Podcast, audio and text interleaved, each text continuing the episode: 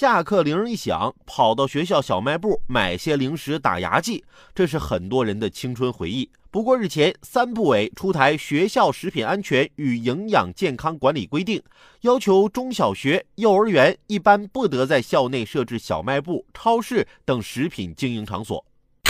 还好我毕业早，去小卖部买一根烤肠可以开心一整天。小卖部里卖的不是零食，是我们的青春。消息一出，网上涌现了一波回忆杀，不少网友对政策表示支持，同时又流露出不舍之情。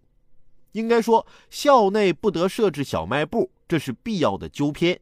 一些校园里的小卖部相当诱人，五毛食品充斥其间，冰棍、碳酸饮料等高盐、高糖、高脂肪的食品令人眼花缭乱。这是很多学生快乐的源泉，但也必须承认，此类食品并不健康。轻者影响饮食习惯，重则带来健康隐患。将小卖部请出去，可谓用心良苦，着眼长远。当然，有需求就有市场，校内不得设置小卖部，只是堵住了一个点，关了一扇门。学生群体依然可以通过多种渠道满足需求。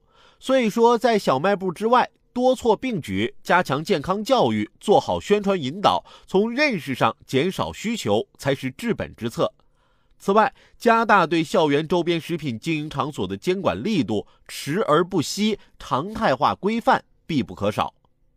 而且仔细看看这条规定，中小学、幼儿园一般不得在校内设置小卖部、超市等食品经营场所，确有需要设置的，应当依法取得许可，并避免售卖高盐、高糖及高脂食品。